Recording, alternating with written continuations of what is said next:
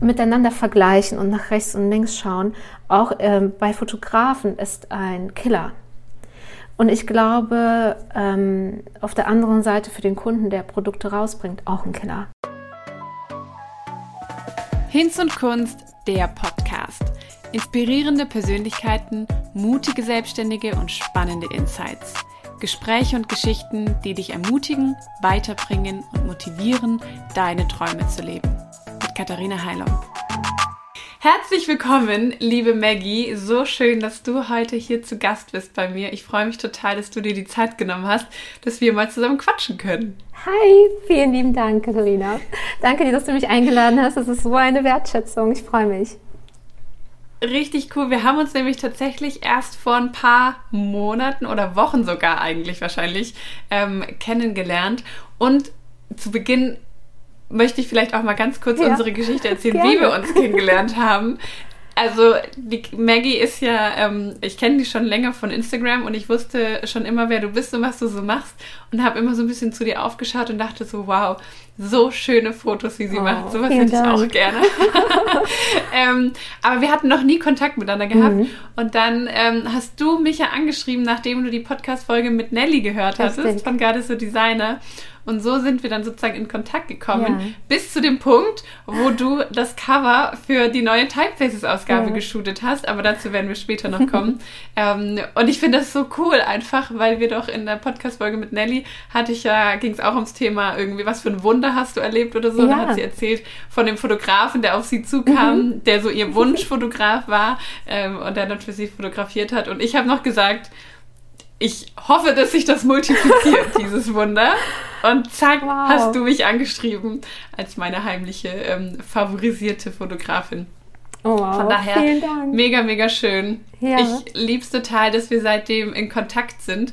Ähm, und ich freue mich, heute mal so ein paar Dinge über dich noch mehr zu erfahren ähm, und dich einfach noch ein bisschen besser kennenzulernen und deinen Weg so ein bisschen ähm, genau zu erfahren. Du bist Maggie, 37, genau. wohnst mit deinem Mann und deinen zwei Söhnen in der Nähe von Köln mhm. ähm, und bist selbstständig als Produktfotografin. Genau.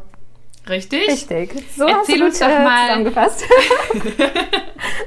Erzähl uns doch mal, wie so dein Weg bis dahin war. Ähm, je nachdem, wo du an, einsteigen möchtest ja. auf deinem Lebensweg, so ähm, wie, wie ist es dazu gekommen? Ja, also ähm, ich bin in Kasachstan geboren und habe da meine Kindheit verbracht. Und äh, meine Mama hat russisch-deutsche Wurzeln, mein Papa ist Russe und es war eigentlich so ziemlich klar, dass wir dort bleiben. Aber äh, meine Familie, ähm, die Seite von meiner Mama, die dann hier schon in Deutschland lebten, die, äh, ja, die Sehnsucht war groß nach uns. Und irgendwann haben wir uns dazu entschieden, okay, wir ziehen um nach Deutschland. Und äh, ja, da war ich zwölf und dann sind wir rübergekommen. Und äh, ja, so ging mein Werdegang los. Ich war immer super gut in der Schule und habe das Lernen geliebt und musste erstmal nicht in die sechste Klasse, sondern in die vierte. Das war so erstmal so ein Schock für mich damals. und ich dachte mir so, okay, ich nutze diese Zeit. Ich weiß noch ganz genau, ähm, ich lerne jetzt so richtig Deutsch aber so schnell, dass das keiner, dass das keiner dann ahnt. Ne? Ja, und äh, war erstmal auf der äh, Grundschule, dann auf der Hauptschule, dann auf der Realschule und so mit der Realschule fing mein äh, Werdegang an. Mhm. Hatte eine beste Freundin damals, äh, die Tine, die jetzt in den USA wohnt. Und mit der haben wir schon so kleine Fotoshootings immer gemacht zusammen. Ne? Und sie ist dann äh, weggezogen und so die Leidenschaft ist auch irgendwie mitgezogen. Ne? Sie ist übrigens auch dann Fotografin geworden. das Ach, ist ganz cool. spannend, ja. Ähm, und ich habe dann, ähm, war ich dann erstmal auf der höheren Handelsschule und habe mein äh, Fachabitur gemacht und habe mir überlegt, okay, wie, wie geht's weiter?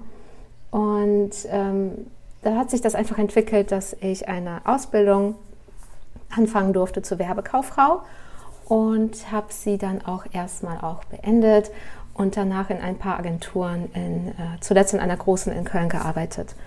Aber so mein äh, Hunger nach Lernen war noch nicht gestillt und ich dachte mir, ah, ich möchte gerne diese Berufsausbildung, ich glaube, jetzt heißt die Kauffrau für Marketingkommunikation, ich möchte das irgendwie weiterführen. Ich will da noch mhm. mehr drüber wissen. Das äh, hat mir so Freude bereitet. Und habe dann ähm, neben meiner 40-Stunden-Woche ähm, tatsächlich an äh, einer Fachuni in Köln ähm, BWL studiert, Schwerpunkt Marketingkommunikation und habe damals meinen, wow. meinen Mann dazu überredet, wir waren noch nicht verheiratet, überredet, das mit mir mitzumachen und er sagte, ja, okay, komm, machen wir das zusammen. und es gab Tage, Was hat er damals gemacht? Ähm, er hat eine Ausbildung gemacht zum Industriekaufmann und äh, war auch beendet, also hat, hat die Ausbildung beendet und ähm, hat auch überlegt, okay, jetzt könnte ich irgendwie weitermachen. Ne? Ja, das hat sich irgendwie zusammengefügt und dann haben wir beide diesen, diesen Studiengang gemacht. Und äh, es gab Tage, da haben wir uns zuerst äh, abends in der Uni gesehen. und wir saßen Krass. auch nebeneinander, ja. Es ging vier Jahre und in dieser Zeit haben wir dann auch geheiratet und ja, das war eine sehr herausfordernde Zeit, weil wir sehr wenig Zeit hatten, ne? Äh, Freizeit mhm. und für Freunde und ähm, zweimal die Woche haben wir dann Vorlesung gehabt immer am Abend und jeden zweiten Samstag waren wir dann in der Uni und äh, ja, haben so quasi den ganzen Samstag da verbracht, ja. Krass. Genau, das war so meine im Schnelldurchlauf meine Berufsausbildung und mein Studium. Und, und dann hast du eben in der Agentur gearbeitet. Genau. Und ähm, das war ja jetzt aber noch keine Fotografieausbildung. Nein, noch gar nicht. Ja also BWL. Ähm, genau. wirtschaftliche Grundlagen so. Also ich habe äh, ich hab als Beraterin gearbeitet in Agentur und war so die äh, Schnittstelle zwischen unseren Kunden und ähm, ja, der Agentur und habe so die Wünsche und Anforderungen äh, der Kunden quasi übersetzt in die äh, unterschiedlichen Sprachen. Ähm, der Texter hat natürlich äh, bestimmte Informationen gebraucht, um einen guten Text zu schreiben. Die Grafik hat Informationen gebraucht, um äh, ja, die Wünsche grafisch darzustellen und so weiter. Und dann kam das komplett wieder zurück zu mir und ich durfte die Arbeit dann nochmal bewerten und schauen, mh, hm, ist das das, was der Kunde eigentlich gewünscht hat oder muss es nochmal zurück äh, zu den bestimmten Instanzen?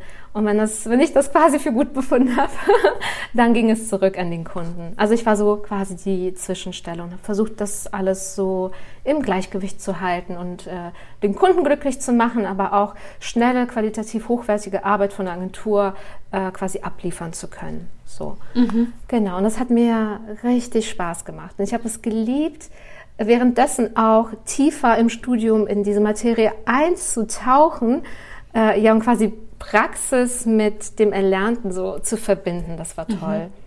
Weil meine Berufsausbildung ging genau darum und das Studium war einfach noch so eine Vertiefung. Das war schön. Das hat mir Freude bereitet. Da habe ich noch gar nicht an, ähm, an Fotografie gedacht, sondern habe das einfach gemacht. Und ähm, irgendwann wurde ich dann schwanger und mir war eigentlich klar, ich kehre in die Agentur nicht mehr zurück.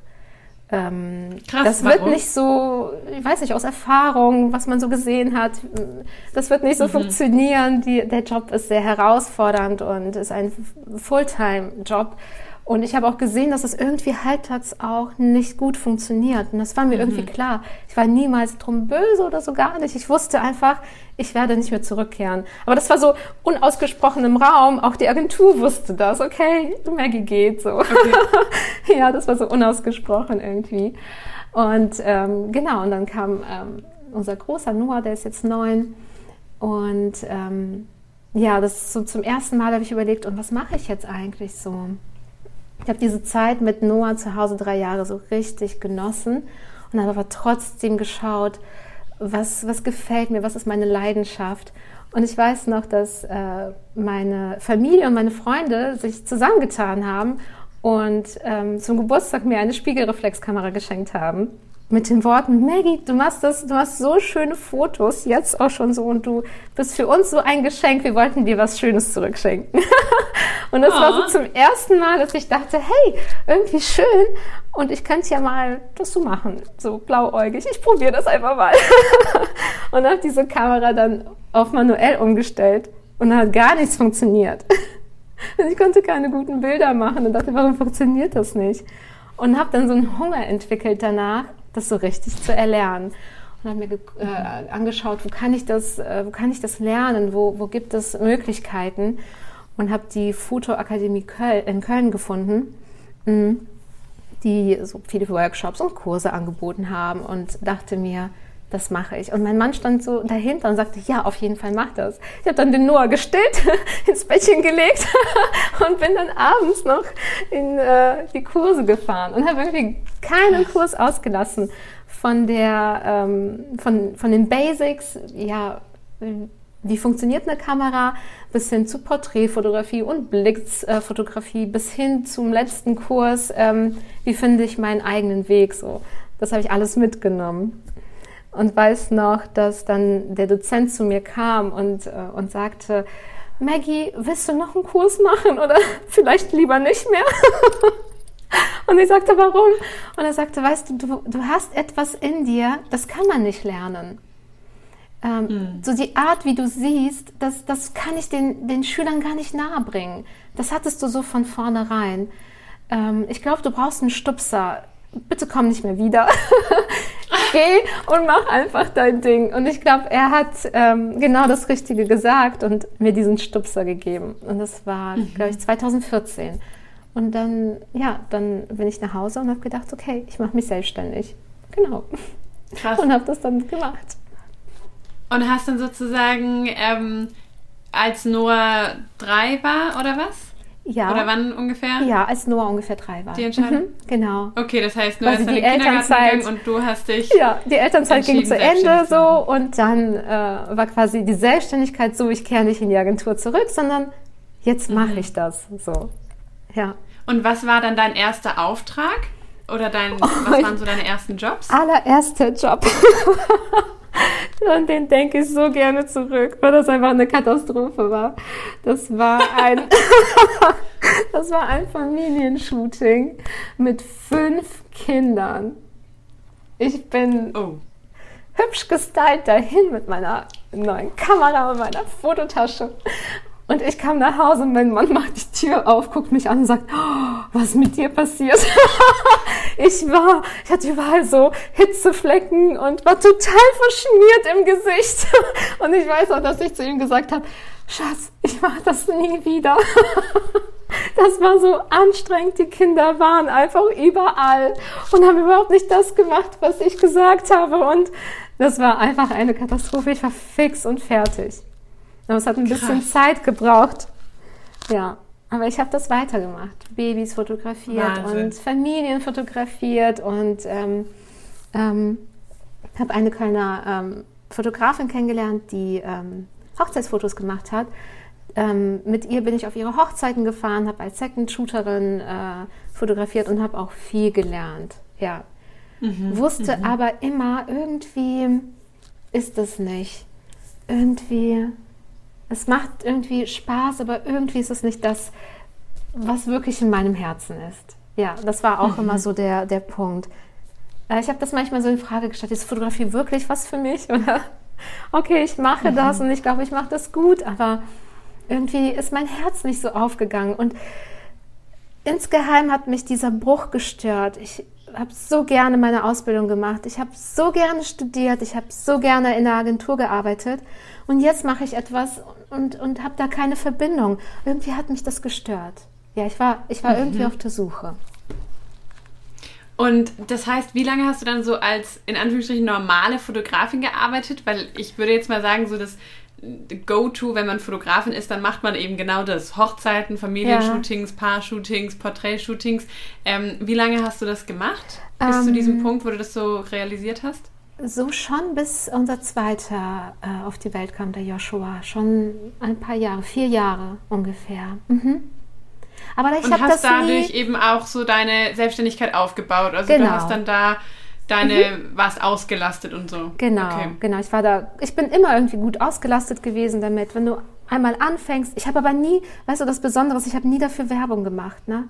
Ich habe das nie gezeigt, was ich mache, weil ich dachte mhm. mir, ich bin auch so gut ausgelastet, ne? mit, mit Noah zu Hause und mit den Jobs, die ich habe. Wenn ich das zeige, mhm. das ist ja halt einfach so, dann kommt halt, kommen Aufträge, wenn du ähm, mhm. Hochzeiten zeigst, die du fotografiert hast und jemand sieht das und findet das mhm. schön, dann kommen Anfragen und so, so ist das ja. Ne? Klar. Aber ich hatte nie diesen Wunsch, das auch nach außen zu zeigen, viel. Ne?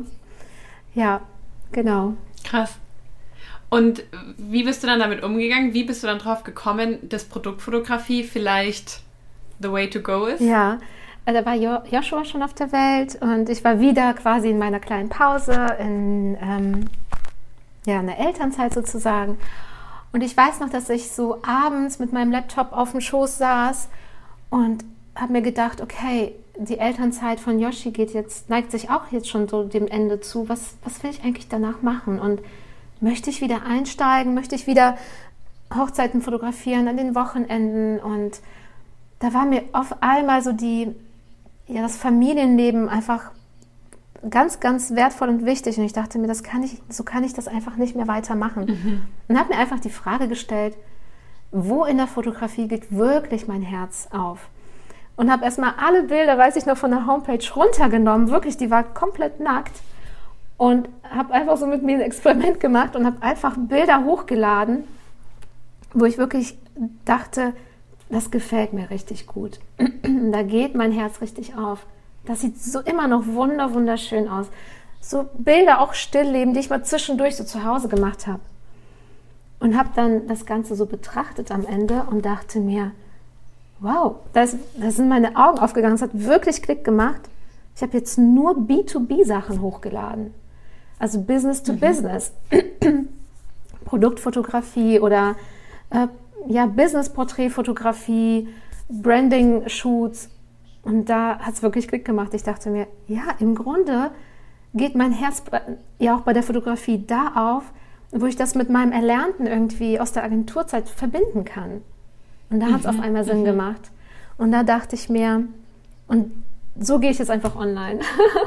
das war so, als hätte das heißt, ich meine Nische gefunden. Ne? Mhm. Du hattest vorher also schon auch so eben so Brand-Shootings oder sowas gehabt. Also genau. du hattest jetzt nicht nur Hochzeiten ja, gemacht genau. bislang, sondern hattest schon auch eben, okay. Ja, krass. aber nicht so ähm, Auftragsfotografie, dass Kunden mich gebucht mhm. haben, sondern äh, einfach Dinge, die ich zu Hause auch super gerne fotografiert habe. Ne? Produkte, mhm, die ich mhm. selber super gerne fotografiere. Broschüren, Zeitschriften, Bücher, alles Mögliche. Und das habe ich dann mhm. einfach äh, aus meinem quasi Fundus rausgeholt und hochgeladen. Auch, auch Lifestyle-Bilder, Stillleben, das, das war wunderschön mhm. irgendwie. Das war schön für mich zu du sehen. Du hast ja auch eine große Leidenschaft, könnte man wahrscheinlich sagen, für Interior, oder? Ja, das, Sehr, doch. Also, das merkt man ja, dass ja. du da irgendwie auch voll das Händchen dafür hast und ähm, einfach deine Wohnung, ich sehe es jetzt so ein bisschen im Hintergrund. ja, wir zoomen gerade. voll schön ist. genau. Ja. Richtig ähm, besonders. Und dann hast du sozusagen deine Website umgebaut mhm. und hast du dann Werbung gemacht oder wie ging es dann weiter? Das war auch äh, eigentlich verrückt, wenn ich so überlege. Ich habe auch dafür gar nicht Werbung gemacht, sondern es war so wie ein Startschuss, dass ähm, ich war ja aktiv auf Instagram, ich hatte mein Profil, aber auch da nie privat oder so. Ich habe ja nie irgendwie viel von mir gezeigt oder auch meine Kinder nie gezeigt mhm. oder privates nie gezeigt. Instagram war schon immer einfach eine ja visuelle Plattform und wenn ich etwas mhm. Schönes fotografiert habe, dann habe ich das einfach mit den Menschen geteilt und so kommt auch Resonanz zurück. Und das Interessante ist, ich habe ähm, auf Instagram, glaube ich, da gab es schon Story glaube, die Funktion, ja. Und habe einfach äh, einen Ausschnitt aus meiner Website gezeigt. Und dann kam ein Kunde und hat gefragt, so wow, möchtest du nicht, wir launchen bald unsere Produktreihe ganz neu, magst du nicht Fotos davon machen? Ähm, es ist irgendwie so was Magisches, wenn man den Entschluss gefasst hat, dass du damit belohnt wirst. Ne? Mhm. Ja, wenn du deine Nische gefunden hast, dann spüren die Kunden, deine Kunden das, ja. Aber das finde ich total besonders bei dir, weil du eben, das ist mir nämlich auch aufgefallen, wie ich jetzt so noch bewusster, aktiver auch dein Profil verfolgt habe, dass du ja gar nicht zu denjenigen gehörst, die so eine Art Personal Brand aufgebaut haben, im Sinne von, mhm. sie teilen vom ersten Kaffee bis zum ins Bett gehen jeden Schritt mhm. oder geben tiefste Einblicke in ihre Familie und ihren, in ihren Alltag und so. Bist du ja gar nicht. Mhm. Ich weiß nicht, ob ich es nur noch nie mitgekriegt habe oder ob du dich auch eigentlich sehr selten zeigst in deinen Stories und so, oder? Ja, das stimmt schon. Ist also so? ich ja. mache mir ganz oft Gedanken und denke, wahrscheinlich muss, müsste man das viel mehr machen. Ne? Man müsste wahrscheinlich die deine naja. Follower viel mehr mit einbeziehen und so, aber das fühlt sich nicht so authentisch an, weil ich eigentlich auch so gar nicht bin. Wenn du mich jetzt fragen würdest, Maggie, bist du eher extrovertiert oder introvertiert? Auch wenn ich viel rede und dazwischen kichere und lache, bin ich eigentlich introvertiert. So, mhm. ich brauche so meine mhm. Zeit, um in einer Gruppe so mhm. aufzublühen oder ich öffne mich, wenn ich wirklich ähm, Vertrauen zu einer Person habe und so. Mhm. Und das wäre nicht authentisch, wenn ich das jetzt auf Instagram zeigen würde. Nur ja. weil es vielleicht äh, gerade so Trend ist oder weil es vielleicht genau. Erfolg verspricht, das so zu machen. Das, ich glaube, mhm. das würde mich einfach extrem stressen. Ja. Und ich bin aber das finde ich so cool eben bei dir. Mhm. Ja, aber du, also es ist ja jetzt nicht so, dass du deswegen nicht erfolgreich bist, sondern das mhm. zeigt, finde ich, mal so eine ganz andere Seite eben. Man kann auch erfolgreich sein, mhm. ohne diese starke persönliche Bindung jetzt zur Community aufzubauen, mhm. weil das ist ja auch ganz oft das, was Leute, also ich habe schon öfter von Leuten gehört, die sagen, oh ja, ich weiß, man müsste das eigentlich machen, aber ich bin so gar nicht der mhm. Typ dazu und die dann schon von vornherein so ein bisschen resignieren und sagen, ja, dann wird es wohl nichts, mhm. weil ich will in diesem Instagame nicht mitspielen sozusagen. Ja. Und du zeigst aber ja eigentlich, dass es sehr wohl auch funktioniert, dass man ähm, nur Mini-Ausschnitte von deiner Wohnung sieht, weil die ja. ist halt einfach Setting deiner Shooting. ja. so, ne? Fotografiere ähm, ja auch zu Hause, sieht, genau. Genau, aber man sieht deinen Mann nicht, man sieht mm. deine mhm. Kinder nicht, man sieht dich nur ganz mhm. wenig mhm. und trotzdem ja. bist du super ausgelastet, bist super bekannt. Man kennt Maggie Melzer als Produktfotografin mm. ähm, und hast Kunden ohne Ende, oder? Also, ja, also es läuft ja. Also dieses äh, vertraute Persönliche läuft auch ähm, im Hintergrund ab mit meinen Kunden. Mhm. Ähm, als ich dann den Beschluss gefasst habe, so ich äh, zeige jetzt äh, auf meiner Website auch nur Produktfotografie und B2B, ähm, kamen Kunden auf mich zu und die sind immer noch da. Also sie mhm. sind immer noch geblieben. Cool. So. Ähm, unsere, also die ganze Arbeit, die passiert ja im Hintergrund. Ich glaube, wenn du gute Arbeit äh, lieferst, dann ähm, baust du ja Vertrauen auf mhm, und bist mhm. ein zuverlässiger Partner für den Kunden. Und er bucht dich wieder und immer wieder. Und ja, ja. ja im Hintergrund ist eigentlich ja Freundschaft, mehr Freundschaft mhm. schon entstanden, äh, als einfach nur wir sind Geschäftspartner. Ja. Ja, ja. Ich weiß noch, die Mega allererste, schön. die aller, aller, allererste Kundin war Stenny. Sie ähm, fragte mich, Maggie, darf ich Produkte schicken? Und ähm, genau, und sie schickte Produkte rüber. Und ich fand sie damals so, so schön, habe einfach ein paar Fotos davon gemacht. Und dann hat Stenny gesagt, Maggie, ich will dich buchen. Ich will nicht, dass du einfach Bilder für mich machst, ich will dich entlohnen. Und das war genau mhm. in, diesen, in, diesen, in dieser Zeit. Und das war auch so eine Bestätigung für mich, hey, mhm das, da ist Not da, da ist Bedarf da und ich darf ja, das machen ja. und das macht mir Freude und anscheinend mhm. ähm, mache ich das gut. Ja. Ja. Und das ist, glaube ich, das ist ein gutes Stichwort. So, es ist Not da und es mhm. ist ähm, so eine ganz besondere Art der Fotografie. Mhm. Ich habe zum Beispiel auch gemerkt, ähm, wenn ich, also ich habe früher, hatte ich auch so eine Spiegelreflex und mir ja. hat das irgendwie auch Spaß gemacht und man denkt dann irgendwie so, ah ja, so Fotos machen, das, das, das geht schon irgendwie. Mhm. Das ist jetzt nicht irgendwie was, was man so gar nicht kann, wie jetzt Coden oder so. ähm, aber dann habe ich so gemerkt, wie ich eben so auch mit Hinz und Kunst gestartet habe, ähm, wow, also so wirklich gute Fotos mhm. hinzubekommen, rein so von den Lichtverhältnissen und es dann auch zu bearbeiten, dass es schön aussieht und ähm, das ist doch irgendwie gar nicht so mhm. einfach. Und ähm, dann habe ich, letztes Jahr hatte ich ein halbes Jahr lang die Anni, ähm, Anni Schmoll bei mir als Praktikantin. Mhm. Wir hatten vorher zusammen gewohnt in der WG und sie ist, hat sich so als Fotografin eben auch während dem Studium selbstständig mhm. gemacht. Und dann hat sie ein halbes Jahr lang meine Produkte fotografiert und es war das war so ein wow, Game Changer für uns. Ja. Mhm. Es war mega krass, weil ich eben gemerkt und sie hat auch, finde ich, so eine krasse Gabe, ähm, einfach Produkte zu fotografieren und Flatlays ja. zu machen. Und man denkt immer, ja, so ein bisschen was auf den Tisch legen und ein bisschen dekorieren, das, ja das kann ja so schwer nicht sein. mhm. Wirklich, ich finde, das ist wirklich so eine Kunst, ähm, wo man denkt erstmal, da steckt nicht viel dahinter. Mhm. Weil, also gerade wenn man so auch durch Pinterest scrollt und dann siehst du ja. so eine Bettdecke und da ist ein Kaffee drauf und ein Buch daneben ja, das kann ich doch auch hinlegen. Mhm. Was ist jetzt da? Also, ja. warum sieht es bei mir aber nicht so aus? Ja. Ähm, Und von daher finde ich, hast du da halt so voll die wirklich eine wichtige Nische. Mhm. Und ich kenne eben auch niemanden. Ich war ja selber neulich auf der Suche, so wer macht denn Produktfotografie? Ja. Und ich habe ganz viele tolle Fotografen mhm. empfohlen bekommen und gesehen, aber in deren Portfolio siehst du Menschen. Mhm. Du siehst keine Produkte. Mhm. Ja. Und ich frage mich dann immer, ja, ähm, blöde Frage, ich will es dir nicht unterstellen, aber kannst du auch mhm. fotografieren? Ja. Weil es ist was anderes, so, ja. ne? Mhm. Ähm, kannst du uns ein bisschen erklären, was ist anders an der Produktfotografie und warum ist es vielleicht auch eben eine größere Herausforderung mhm. oder warum kann das nicht jeder? Ja, also ich würde das so in einem Satz beschreiben. Gute Produktfotografie ist einfach, deswegen ist es auch so schwer, gute Produktfotos zu machen. Oder, Katharina? Das mhm. ist doch so ein mhm. Design.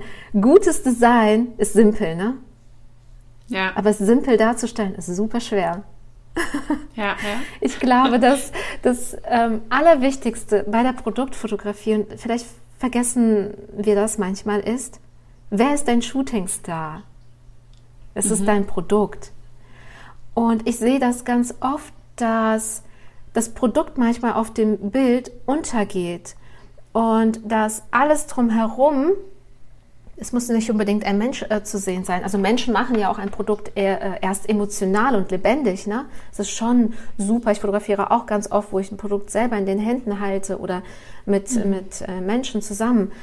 Ähm, aber ganz wichtig ist die Überlegung, wer ist mein Shootingstar? Und das Produkt sollte einfach im Vordergrund sein und alles drumherum sollte die Geschichte des Produkts erzählen und nicht ihm die mhm. Show stehlen. Ich glaube, so das ist das erstmal das Allerwichtigste und das Erste, äh, worüber ich mir Gedanken mache, wenn ich Produkte fotografiere.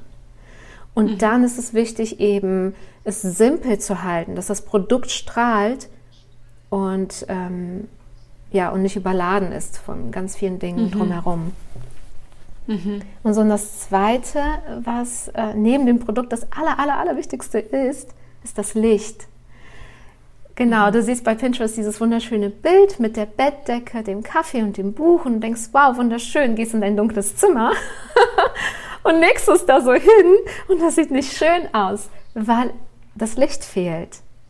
Mhm. Und äh, ich liebe es einfach, im sanften Licht zu fotografieren und ich suche auch zu Hause. Ich kenne natürlich zu Hause meine, meine lichtstarken Spots und ich weiß, mhm. zu welcher Tageszeit da das Licht einfach perfekt ist und dann rücke ich mein Motiv oder das Produkt in dieses schöne Licht. Und ich glaube, das ist auch das Geheimnis einfach, das Licht. Mhm. Genau. Das heißt, du arbeitest gar nicht mit künstlichem Licht, oder? Mhm, genau, gar nicht. Und wenn Weil das draußen wie mhm. heute so extrem bewölkt ist, dann verzichte ich lieber heute und mache es mhm. morgen, wenn die Sonne wieder strahlt. Ne? Das ist aber zum Beispiel auch interessant, weil man doch auch bei Hochzeiten ganz oft die Fotografen sagen hört, es wäre perfekt, wenn es bewölkt wäre, mhm. weil dann das Licht, keine Ahnung, weicher ist oder halt nicht so genau, harte Schatten genau. irgendwie entstehen. Ähm, du sagst jetzt, du wartest lieber, bis die Sonne wieder scheint. Genau. Wie wie gehst du, also wie, was ist das perfekte Licht? Das perfekte Licht ist, wenn überhaupt Licht da ist. Und dann schirme ich das doch schon ein bisschen ab, damit es weich wird. Mhm. Also ich fotografiere okay. zum Beispiel in der Nähe von meinem Fenster. Es darf auch bewölkt mhm. sein und es ist perfekt, da muss ich nichts abschirmen. Aber so richtig brillant und toll ist es, wenn die Sonne strahlt und dann ziehe ich einfach einen, durchsichtigen Vorhang davor und habe ein ganz weiches Licht und muss nicht mhm. mit künstlichem Licht arbeiten. Mhm. Okay. Das heißt, du fotografierst auch bei dir zu Hause eben alle Produkte. Also mhm, dein, genau. dein Zuhause ist dein Fotostudio. Ja, tatsächlich, ja. Ja. Habt ihr irgendwie einen besonders genau. großen Keller für all die Produkte oder? Ja, Gott sei Dank haben wir einen riesen Keller, wo ich dann die äh, Produkte auch lagern kann. Also es ist so, dass ähm, entweder schicke ich die Produkte dann direkt wieder zurück mhm. oder ich lagere sie ein und beim nächsten Kundenshoot hole ich die Produkte wieder raus, um dann einfach ähm, ja, dann dienen die alten Produkte quasi als Props. Mhm, mh. ähm, so Untergründe, Hintergründe und Materialien, die quasi das neue Produkt Mhm. unterstützen. Mhm. Weil es ist so, wenn Kunden dann etwas auf den sozialen Medien posten und zeigen, dann wird natürlich gefragt, alles, was zu sehen ist, wo ist das her, wo ist das her, wo ist das her? Und das ist super, wenn das genau die Produkte sind, ähm, die der Kunde ja auch im Shop Ja, hat. ja. Win-win, super. Deswegen lagere ich das äh, ein. Gott sei Dank haben wir einen, äh, einen großen Keller, ja. Da hat jeder Kunde einen riesen Bereich, wo dann die Produkte drin sind. Aber nach und nach muss ich dann schon sagen, ich glaube, sagt mal, welche Produkte sind ausgelaufen und ich sie zurückschicken darf, ne, damit ich wieder Platz habe für Neues. Ja, weil ich frage mich auch gerade, ist es, ähm, also dein Mann muss damit ja auch einverstanden sein, dass du so euer ganzes Haus Ja. quasi verwendest als Fotostudio. ja. Da äh, Ja. ist ja mit Sicherheit auch immer mal wieder Chaos dann angesagt, oder? Wenn du da so deine Settings aufbaust. Ja, es sieht natürlich ähm, immer tippitoppi aus, ne? aber ich meine, hier leben vier Menschen drin und hier ist ganz schön viel Bewegung. Und wenn Produkte fotografiert werden, dann äh, muss natürlich auch, auch wenn ich das ähm, Setting im, ja, in unserem Wohnzimmer quasi integriere, muss das ja auch präpariert werden. Natürlich räume ich alles Private zur Seite ne? Und schaue, dass ähm, auch alles, was auf dem Foto auch an Mobiliar zu sehen ist, das Produkt halt unterstützt. Ähm, also nutze ich das auch wie eine Leinwand. Ja. Ne? Ich nutze das als Setting. Äh, ob ich jetzt äh, ein Flatlay mache, wo ich einfach einen weißen Untergrund habe oder eben mein Klavier oder meine Bank oder mein äh, Wohnzimmerschrank, ist das ein Setting. Und dann muss alles weggeräumt werden, was eben ähm, nicht das Produkt unterstützt. Und das ist aber, finde mein ich, Mann ist genau damit einverstanden. Aber das ist, finde ich, nämlich immer die große Arbeit, die man total vergisst beim Fotografieren. Mhm. Ähm, ich merke das hier auch, wenn wir dann eben mal kurz irgendwie, ich einfach nur was fotografieren muss für Instagram oder so, bis man erstmal alles weggeräumt hat, was nicht zu sehen sein soll und dann das gute Licht gefunden hat und dann das aufgebaut hat Mhm. Ja. Mhm. und nachher wieder alles aufzuräumen. Das ist so viel Arbeit. Ähm, ja. und wie gesagt, mir geht es nicht besonders leicht von der Hand. Also warum auch immer, aber es, ich finde es wirklich schwer. Ein schönes Mhm. Ja, das ist Flatlay. Arbeit, das ist Ja, schwer. Mhm. wirklich. Und das, also ich will das an der Stelle einfach mal wertschätzen, dass das nicht so selbstverständlich ist und dass es eben keine Kunst Mhm. ist, wo man so sagt, ah ja, da mal kurz auf den Ablöser drücken, das kann ja jeder. Nee. Also es ist echt. Ja.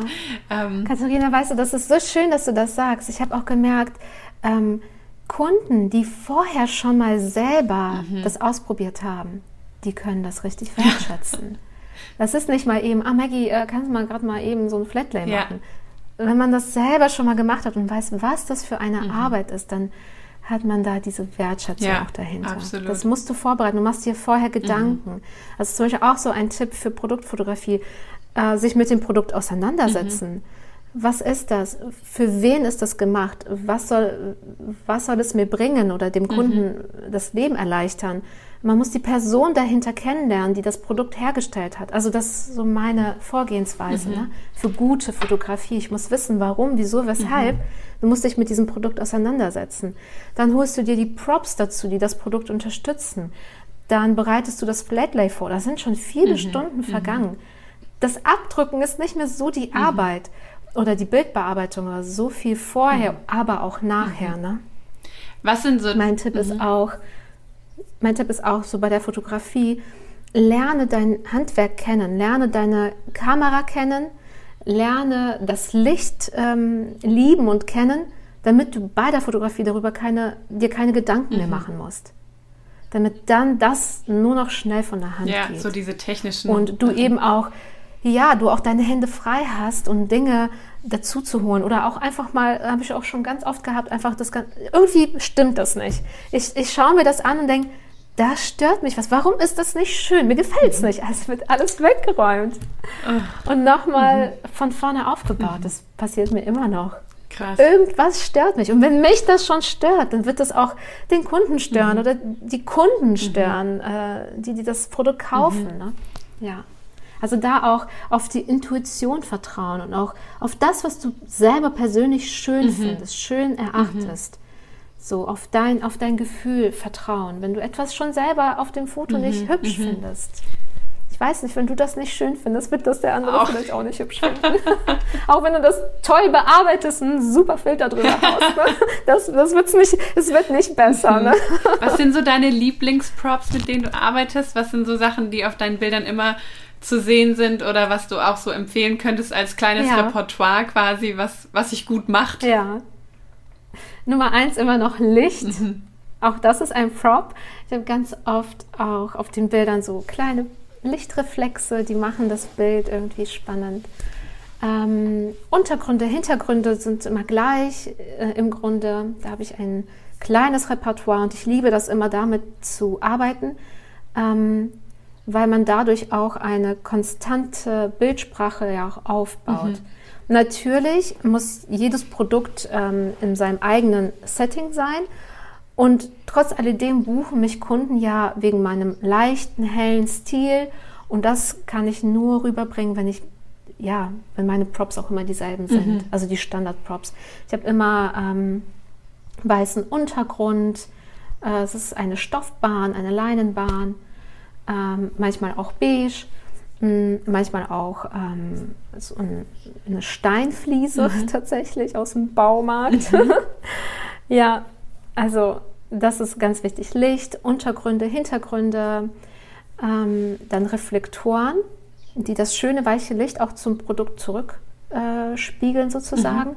Dann nehme ich einfach Styroporplatten, die man auch überall bekommt. Mhm. Das muss nicht immer das teuerste Equipment sein.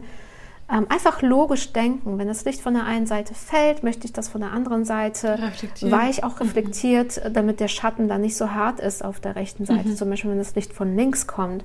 Also brauche ich da irgendwas Weißes. Mhm. Also stell irgendein weißes Blatt dahin oder halt eine Styroporplatte. Mhm. Ne?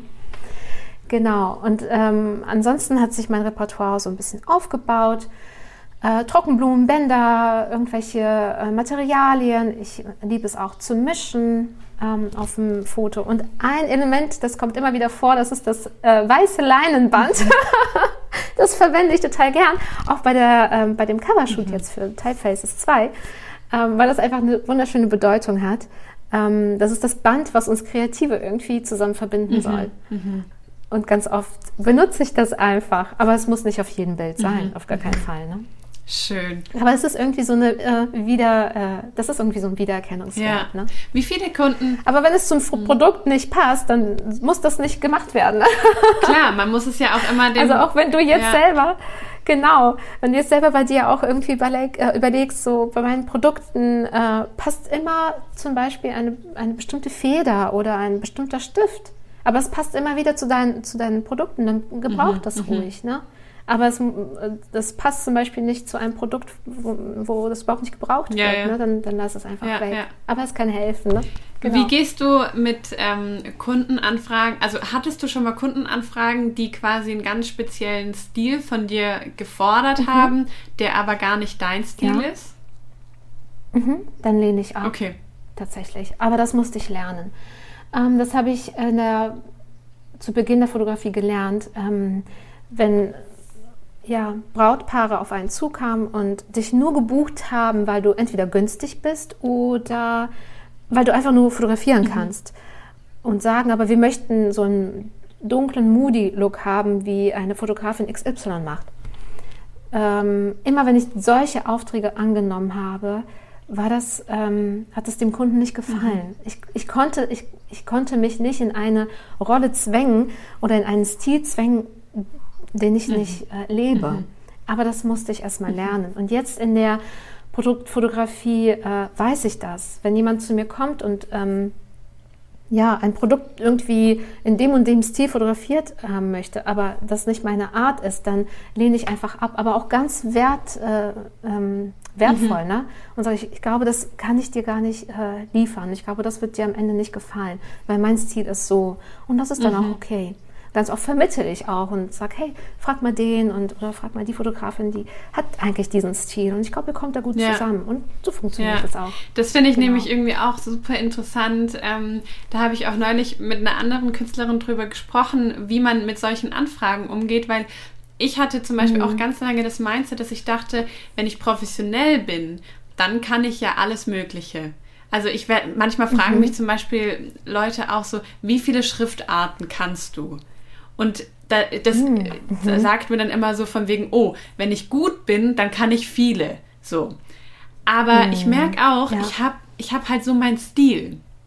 Und ich kann theoretisch, mhm. technisch vielleicht mehrere Stile umsetzen oder machen. Mhm. Aber wenn du mich einfach nur frei fragen würdest, Letter was, dann wird es immer einen ähnlichen Stil haben. Einfach weil es ja. mein persönlicher Herzensstil ist, würde ich sagen. So, was halt mhm. halt mir auch am besten gefällt. Das ist deine Handschrift. Genau. Ja. Und ähm, ich finde das irgendwie voll cool von dir zu hören, auch dass du sagst, sowas lehnst du dann einfach ab und hast auch gelernt, es mhm. abzulehnen, weil das ist, finde ich, mhm. voll das Learning so im, im Mindset eben, dass man nicht denkt, ich muss als Profi irgendwie mich in alle möglichen Rollen reinversetzen können.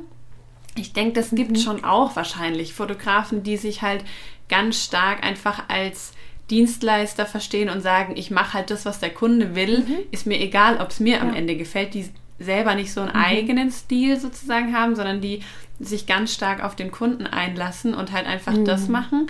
Aber ich finde es voll gut zu hören, dass es so nicht ja. sein muss. Voll wertvoll. Wie viele Kunden betreust ja. du insgesamt so? Muss man gerade mal überlegen. Ja. Über zehn auf jeden Fall. Und dann so dauerhaft eben. Dauerhaft, mhm. genau. Monatlich. Kommen neue Produkte rein. Okay. Ja. Äh, werden Produkte rausgebracht. Ich glaube über zehn. Ich muss mal gerade überlegen, zu Weihnachten mache ich immer so kleine Geschenke und schicke sie an meine Kunden raus. Und ja, das war über zehn, mhm. ja. ja. Krass. Mhm. Und hast du ähm, mit denen dann so Verträge, sage ich mal, geschlossen, von wegen so und so viele Shootings machen wir im Jahr? Oder ist es wirklich Shooting für Shooting einfach jedes Mal wieder ein neuer Auftrag? Mhm. Oder wie gehst du da vor? Ja, also das, wir haben keine Verträge aufgesetzt, wo irgendwie Mindestwert irgendwie bei mir gebucht werden muss oder so. Das ist auch so eine Vertrauensbasis, mhm. ne? Also es gibt Kunden, die bringen monatlich äh, neue Produkte raus, andere aber, weiß ich nicht, viermal im Jahr. Und ähm, sie müssen auch nicht bei mir bleiben, weißt mhm. du? Wenn, wenn sie merken, wir haben uns entwickelt und wir brauchen jetzt was Neues, dann darf der Kunde auch gehen. Mhm. Also das ist jetzt nicht so, dass es äh, nur von mir fotografiert werden muss oder so. Ne? Ja, aber wir haben ähm, eine Produktpauschale vereinbart. Also mit jedem Kunden schaue ich da einfach ähm, und wir wachsen so miteinander. Mhm. Ne? Genau. Weil das es gibt zum Beispiel auch große Kunden, die dann sagen, hey Maggie, unser Shop ist durch die Decke gegangen, seitdem du für uns einfach die Bilder machst. Und du sollst auch was davon haben, weil ohne dich wäre das nicht so. Und dann wird die Pauschale halt erhöht. Mhm. Ne? Und das finde ich so interessant, dass es von, von meinen Kunden auch kommt. Cool. Das ist richtig, richtig schön. Ich habe ähm, Folgendes gelernt ähm, in dieser Zeit, etwas ganz Wertvolles. Und zwar, aber ist, da spreche ich jetzt gerade einfach nur von mir, weil es mir, glaube ich, auch einfach schwerfällt, einfach einen Auftrag abzuarbeiten, wenn keine äh, Basis dahinter ist. Mhm ist es für mich schwer, einfach irgendwas abzuliefern. Und äh, ich sage für mich, dass es so ähm, Auftragsfotografie eigentlich nicht mhm. gibt. Mhm. Stelle ich einfach mal in den Raum für mich selbst. Ja. So, ist, du, kannst keine, du kannst keine Auftragsfotografie machen. Du fotografierst immer aus dir mhm. heraus. Mhm. Und die Kunden, die zu mir kommen, haben wahrscheinlich dieses besondere Schöne erkannt mhm. und möchten, dass äh, ich diese Produkte aus meiner Sicht ähm, fotografiere. Mhm. Und ganz oft äh, sagen Kunden, Maggie, das ist so schön. Ich, ich würde mir wünschen, wenn du dieses Produkt auch persönlich gebrauchst. Mhm. Das ist so eine Wertschätzung. Ich finde das, das einfach wunderschön. Mhm. Das heißt, ähm, der Kunde erkennt den Wert in mir, ich erkenne den Wert in dem Kunden und so geschieht irgendwie wertvolle Fotografie. Ja. Und ich sah es, ich, ich tue mich schwer damit, einfach einen Auftrag abzuliefern. Mhm. Ja, voll. Genau. Da ist auch viel Kommunikation. Ich habe viele, viele Fragen. Wieso hast du dieses Produkt gemacht? Wieso, weshalb, warum? Was hast du damit gemeint? Mhm. Und so. Es gibt auch äh, Kunden, die dann sagen, oh, Maggie, weißt du was? Ich glaube, wir müssen dieses Produkt überarbeiten. Gab es auch Krass. schon. Oder dass ich bei dem Fotograf beim Fotografieren in einem Produkt einen Tippfehler entdeckt habe. Oh. Und denkst so, oder habe ich das jetzt falsch gesehen? So, das gab es auch schon, aber das ist wirklich wertvoll. Mhm. Und das bindet mich ja auch an den Kunden. Mhm. Ne? Das ist einfach so eine Wertschätzung, das ist schön. Aber hattest du irgendwelche Vorbilder so in der Produktfotografie oder auch ähm, andere Kollegen oder so, mhm. mit denen du dich hast austauschen können? Weil ich könnte mir zumindest vorstellen, dass es halt. Tatsächlich niemanden. Mhm. Weil man hat ja gar keine Referenz also, auch. So, auch was genau, die Preise zum Beispiel da, angeht, ne? Genau, ich bin da einfach ins kalte Wasser gesprungen, ne? Und vielleicht ist das auch gut gewesen, niemand Vergleichbares mhm. zu sehen. Aber auch so auf Pinterest so geguckt, keine Ahnung. Äh, ich habe niemanden gefunden, der sich nur jetzt darauf spezialisiert mhm. hat, aber ich habe aber auch nicht aktiv danach gesucht. Mhm. Ne? Es gibt schon ähm, Studiofotografen, die Produkte fotografieren. Auch ich hatte das in der Fotoakademie in Köln ja mhm. auch gesehen, äh, mit ähm, künstlichem Licht und tolle Reflexe und äh, Reflexe, tolle Farbverläufe ähm, äh, und so weiter. Und aber irgendwie, ich musste auch diese Hausaufgaben machen, aber irgendwie hat das bei mir nicht funktioniert. Mhm. Und ich habe immer diese Hausaufgaben, die wir dann aufbekamen, auf meine Art und Weise gemacht. Und der Dozent sagte immer, ja, eigentlich voll am Thema verfehlt, Maggie. Aber es sieht richtig gut aus. also mhm. ja, ich hatte niemand Vergleichbares. Und ich glaube, das war auch, äh, das war auch gut mhm. so. Ne? Mhm. Weil das ist nämlich, das ist mir auch aufgefallen bei meiner Recherche, wenn du Produktfotografie in Google eingibst, dann kommst du zu den Leuten, die so Freistellerfotos fotografieren. Hm, ja, genau. Und mhm. wo ich dann auch so dachte, Oder in diesen künstlichen Boxen, genau. ne? Diese weißen Boxen, wo man das Produkt da reinschiebt und das von allen Seiten leuchtet. Ja, ne? ja, genau. Und wo ich mich dann aber auch gefragt habe, wonach muss ich denn suchen, damit ich jemanden finde wie dich? Also es ist so, es ist so was ja, Besonderes wirklich. Ich weiß es nicht. Ich kenne tatsächlich auch ja. niemanden. Also ähm, ja, der das wirklich so, der sich da so stark drauf quasi spitz fokussiert hat ähm, und so seine Nische ja. quasi bedient. Von daher Wahnsinn, du hast dir da ist tatsächlich am Anfang so gewesen, dass die Kunden nur anhand von meinem Instagram-Profil gedacht haben, ich glaube, sie könnte das. Mhm. Dann haben mich angeschrieben. Krass. Das war richtig schön. Cool. Das heißt, die Kunden haben mir diesen Wert zugesprochen, mhm. dass ich das kann. Und einfach mal rübergeschickt, um zu gucken, was so mhm. passiert. Ne? Und auch, was du sagtest, vergleichbar mit dem Preis. Mhm. Also ich habe gerade ganz viele Anfragen von Fotografen aus dem ähm, Hochzeitsbereich, People-Bereich, die natürlich, weil es gerade einfach weggefallen ist durch Corona, auch schauen, es muss ja irgendwie weitergehen. Und ähm, letztes Jahr ist, ähm, ja, sind die Shops ja irgendwie explodiert. Ne? Mhm. Wir waren alle zu Hause und haben Home Shopping gemacht. So.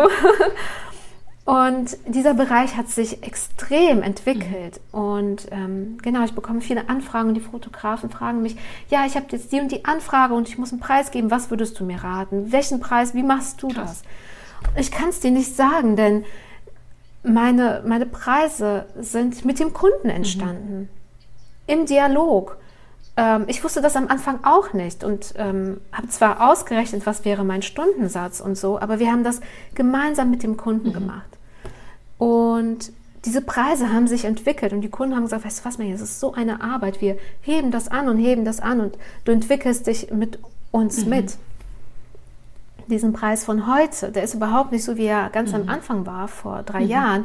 Welchen Preis soll ich dir als ähm, Fotograf jetzt weitergeben. Mhm. Das ist schwierig. Aber ich versuche schon da zu helfen und zu sagen, schau mal, versuch einfach mal ein Produkt von Anfang bis zum Ende zu fotografieren mit deiner Vorarbeit und deiner Nacharbeit und schau einfach, was hast du da für einen äh, Stundenaufwand. Mhm. Und, und, dein Wert ist ja derselbe. So, ähm, wie würdest du das bei der Hochzeitsfotografie auch mhm. machen? Was würde dann am Ende da mhm. rauskommen? Mhm. Und vielleicht ist das eine gute Basis für mhm. dich. Finde heraus, was deine Fotografie wert mhm. ist. Und dann ist es auch wichtig zu schauen, was kann der Kunde auch zahlen. Ne? Genau.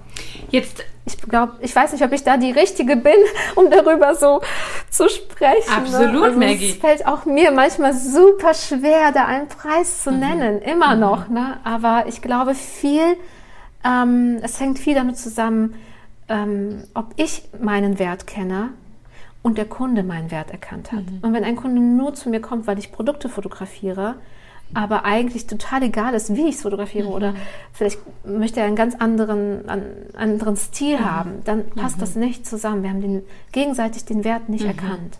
Ja.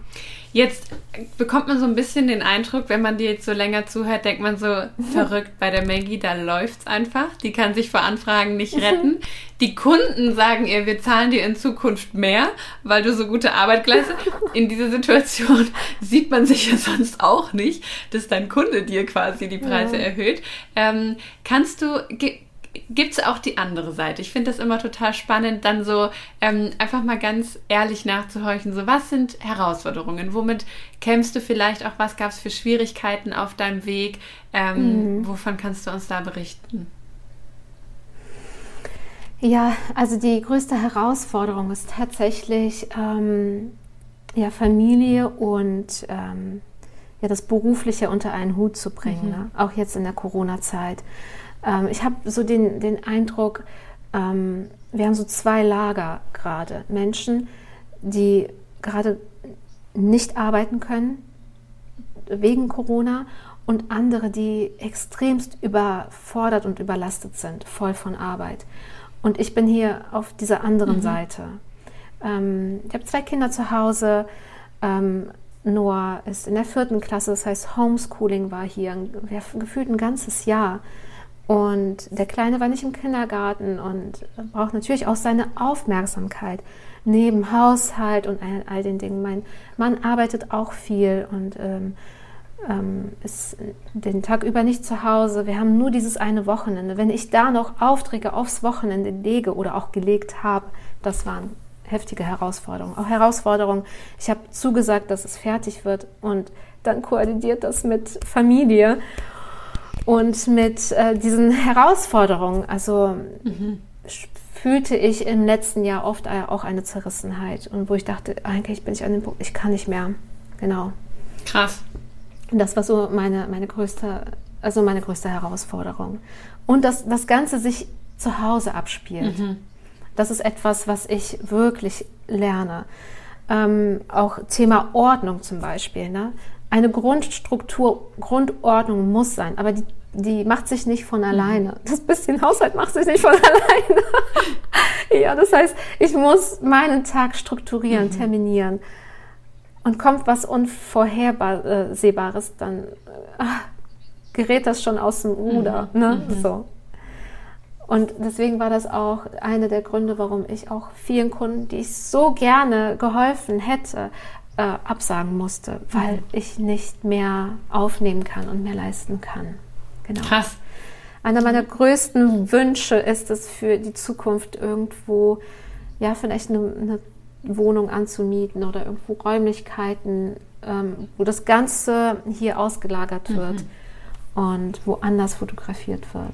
Genau. Das ist so. Und gelagert wird und, und, und. Das ist so mhm. besonders, finde ich, weil es startet zu Hause auch bei mir ist es zu Hause ja. gestartet und es ist total der Segen am Anfang, ja. auch dass es zu Hause stattfinden kann. Mhm. Für dich als Mama und eben am Anfang ja auch so gerade gewordene Mama, war das ja auch mhm. mehr als gut, dass du das alles von zu Hause machen konntest und so und voll gut. Richtig, es ist auch ein Genau, Segen. und irgendwann mhm. kommt es aber halt, wie du sagst, auch an den Punkt so, wo man sich dann doch wünscht, man könnte es wieder trennen und es wäre irgendwie ausgelagert so. Aber das wird kommen. Ja. Ich bin mir sicher. Ich könnte mir so ja, gut. Wie, wie, war das bei dir? Wann war der, wann war der Schritt, wo du gesagt hast, so jetzt brauche ich Räumlichkeiten, jetzt muss ich aus dem Haus das raus? War wie war drei, das? Nach drei Jahren, ganz genau, ähm, wie ich in, ich hatte ja noch in der WG gewohnt und ich hatte in meiner WG mhm. zwei Zimmer quasi. Ein Zimmer war mein Office und ein Zimmer, ich hatte am Ende sogar drei Zimmer.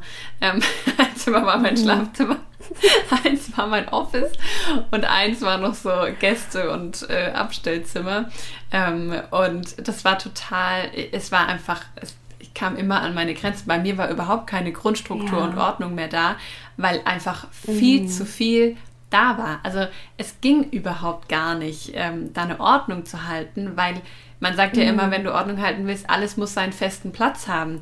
Ja, aber wenn da schon alles aus den Nähten platzt und du hast nicht für alles einen festen ja. Platz, dann hast du verloren. Es tut mir leid, es geht einfach nicht.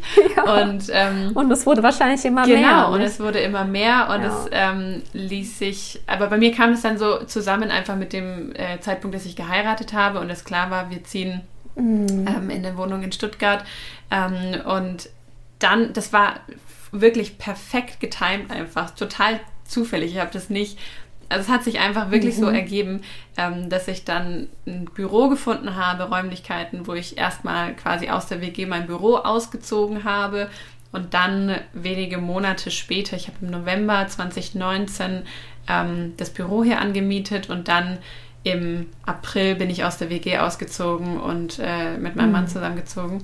Und ähm, das heißt, es hat sich wirklich, ging so voll Hand in Hand miteinander.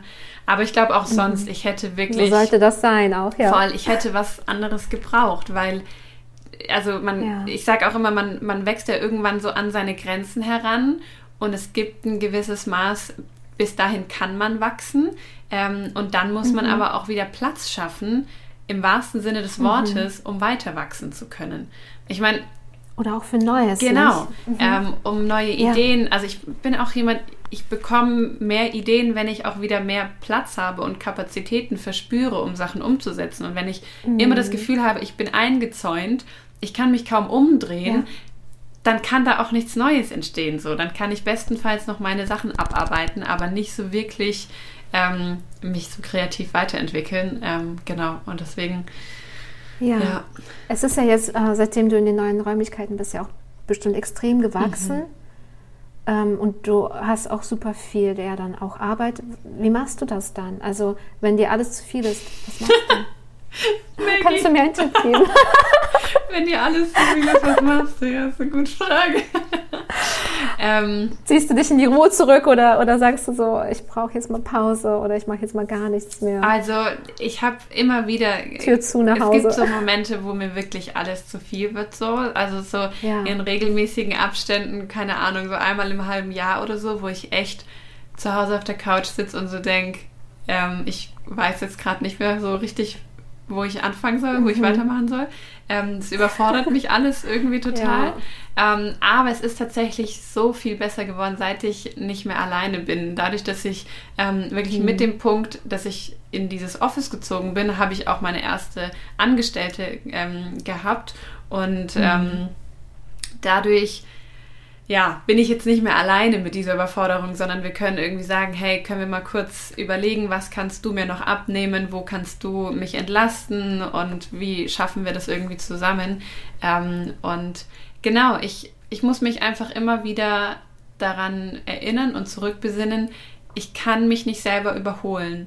Ich kann nicht schneller laufen, Ja. als ich nun mal laufe. Und ähm, es bringt auch nichts, immer nur in der Zukunft zu leben und in seinen Zukunftsvisionen äh, zu träumen. Ich bin ein ganz großer Träumer und ich habe große Wünsche noch so für die Zukunft. Aber ähm, Ja. das löst natürlich auch so einen so einen Druck aus, dass man so schnell wie es geht dahin kommen will, ähm, anstatt wirklich Ja. einfach im Hier und Jetzt zu sein. Und dann, ja, versuche ich. Ich glaube, Träume zu haben, ist, eine Vision zu haben, ist Mhm. wertvoll. Ähm, in der ersten Teilfaces-Ausgabe, das fand ich, oh, das fand ich so schön, hat Janet Mokosch in ihrem ähm, Bericht äh, geschrieben, wenn deine Träume, wenn du deine Träume selbst erfüllen kannst, dann sind sie nicht groß Ja. genug. Wow, das, das war richtig, richtig schön äh, zu lesen. Ich bin nämlich auch immer sehr, sehr genügsam und ich denke, hey, das reicht mir so und das ist auch in Ordnung. Und wenn hier alles zusammenbricht, ne, und äh, ja, die Aufträge nicht mehr so erfüllt werden können und einfach Zeitdruck Mhm. ist. Es, ist. es ist irgendwie gefühlt zweimal im Jahr, einmal in der Weihnachtszeit und jetzt zu Ostern. Wie viel Ostereier ich schon fotografiert habe. in allen verschiedenen Variationen. Und ich, also ich kann nicht mehr. Ne? Dann, dann ist das so, dass ich trotzdem irgendwie das aushalte. Aushalte, aber nicht eben irgendwie weiterdenke. Ganz oft ist es mein Mann, der dann zwischen diesen Paketen hier so drüber steigt und sagt, Schatz, wir brauchen eine Lösung dafür. und ich so, ja, oh nein, das schaffe ich alles nicht. So, ich glaube, es muss sich verändern. Ne? Da bin ich echt froh. Er ist so der große Träumer Ach, cool. für uns. Ne? Voll schön. für mich mit. Aber sag mal. ja, ich bin sehr genügsam. Jetzt, wo du gerade sagst, mhm. du hast jetzt schon so viele Ostereier fotografiert, frage ich mich, gibt es auch manchmal ja. so Tage oder Punkte, wo du so denkst, boah, ich habe keinen Bock mehr? oder dass dir ein Produkt nicht gefällt, dass dir nichts einfällt und dass du so denkst, boah, ey, keine Ahnung, ich will jetzt nicht mehr. Das, das 60. Äh, Osterei. Ne? äh, ja, doch, gibt es mhm. auch. Und dann denke ich aber oft, hey Maggie, aber da ist eine Person dahinter, die wirklich so viel Mühe und Gedanken da hinein investiert hat. Und es verdient jetzt auch mal was Schönes. Ne? Mhm. Aber ich brauche manchmal einen Abstand davon, um das wieder so wertvoll behandeln mhm. zu können. Aber es ist wirklich eine Herausforderung, immer kreativ sein zu müssen, immer etwas Neues abzuliefern. Ja. Wahnsinn. Ach, schön. Maggie, ich bin total ähm, dankbar für deine ganzen Einblicke und so. Ich habe noch eine Frage zum Schluss. Ja, gerne. ähm, entweder, was war der beste Ratschlag, den du selber bekommen hast, oder was für mhm. einen Ratschlag würdest du gerne anderen kreativen Businessleuten mitgeben? Oder unseren ganzen Zuhörern, die ja vielleicht auch gar nicht ja. selbstständig sind? Mensch, das ist eine Frage. Das ist eine richtig gute Frage. Ich glaube, ähm, das hatte ich äh, gerade auch schon, glaube ich, erwähnt. Und zwar, ähm, dass man im Grunde, als, also ein Ratschlag an einen Fotografen jetzt zum Beispiel, der vielleicht auch ähm, in die Produ Produktfotografie möchte, ähm, nicht nach rechts und links zu schauen, sondern wirklich zu, in sein Herz reinzuhören und zu schauen, zu, zu hören, was macht mir Freude, wo geht mein Herz auf, womit wurde ich gesegnet, mit welchem Talent und mhm. wie kann ich andere Menschen zurücksegnen, was kann ich von, von mir weitergeben. So, das ist das Erste. Ich glaube, miteinander vergleichen und nach rechts und links schauen, auch ähm, bei Fotografen ist ein Killer. Mhm. Und ich glaube, ähm, auf der anderen Seite für den Kunden, der Produkte rausbringt, auch ein Killer. Mhm. Natürlich ist es wichtig zu sehen, ähm, was ist gerade so auf dem Markt, was ist Trend, aber ich glaube, es ist viel wichtiger und wertvoller zu wissen, was habe ich für Kunden und was braucht mein Kunde. Mhm. Genau, das ähm, so als ja. Tipp. Und ein zweiter Tipp ist, äh, den ich so vorhin einfach so für mich so festgelegt habe, ist, ähm, als Fotograf, du kannst keine Auftragsfotografie machen. Mhm, mh. ähm, das geht nicht, sondern du musst ähm, wissen, was, was in dir ist. Diesen Wert in dir erkennen, diesen Wert in deinem Gegenüber erkennen. Ganz egal, ob das äh, Produktfotografie ist oder People-Fotografie, Babyfotografie, Hochzeitsfotografie. Ähm, du fotografierst immer mit aus dir heraus und du, du hinterlässt, ähm, hinter, hinterlässt immer ein Stück Herz. Mhm. Und du zeigst im Grunde die Sicht, deine Sicht. Mhm. Du zeigst, wenn du fotografierst, so empfinde ich das. Und du legst da deine ganzen Gefühle und Emotionen hinein. Und es gibt keine Auftragsfotografie. So würde ich jetzt mal sagen. Genau. Ich, ich finde, also, du hast. Kenne deinen Wert so. Ja, du hast so eine schöne und besondere Sicht auf die Fotografie. Und das finde ich, merkt man so, so stark in dem, Vielen wie du Dank. sprichst und was du so erzählst. Ähm, echt wertvolle Einblicke, die man so, ja, die man vielleicht so auf den ersten Blick gar nicht denkt oder gar nicht ähm, auf dem mhm. Schirm hat, so wenn man über Fotografie nachdenkt. Vielen, vielen Dank, Maggie. Du hast wirklich ähm, so, das war so, so schön von dir zu hören und ähm, ich Danke. bin total gespannt, wo, wo es dich noch so hintreibt und wann du dein eigenes Studio eröffnest und ähm, Coachings für Produktfotografen anbietest. Ähm, ich glaube, das Vielleicht wäre auch... was ganz anderes sein, wer weiß. Ne? wer weiß, ja. Ich wünsche dir auf jeden ja. Fall echt von Herzen nur das Beste und bin super, Vielen super Dank. dankbar über unseren Kontakt und ähm, ja, dass du heute hier zu Gast warst. Katharina, von Herzen danke. Das war mir eine Freude und auch eine Ehre. Dankeschön. Vielen Dank fürs Zuhören. Ich hoffe, du konntest was für dich mitnehmen und gehst inspiriert und motiviert aus diesem Podcast heraus. Ich freue mich aufs nächste Mal.